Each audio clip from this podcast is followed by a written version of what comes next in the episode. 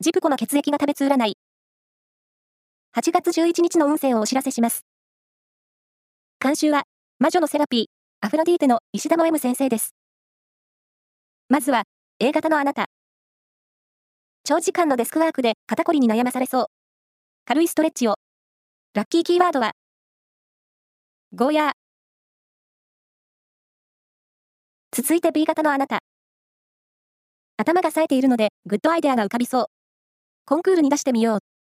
ラッキーキーワードは、アニマル柄。大型のあなた。金運と物資運に恵まれる一日。以前から欲しかったものが手に入りそう。ラッキーキーワードは、豆腐料理店。最後は AB 型のあなた。話術が冴えている一日です。会話を増やせば増やすほど、魅力が全開になりそう。ラッキーキーワードは、ガラスの小物。以上です。